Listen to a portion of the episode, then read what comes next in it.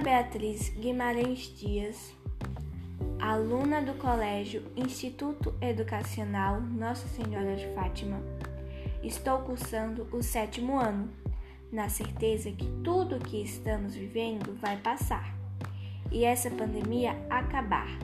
Vamos continuar unidos em oração, cada um em sua casa. Manter o distanciamento social lavando sempre bem as mãos, com água e sabão. E se precisar sair de casa, use máscara e leve com você o álcool em gel.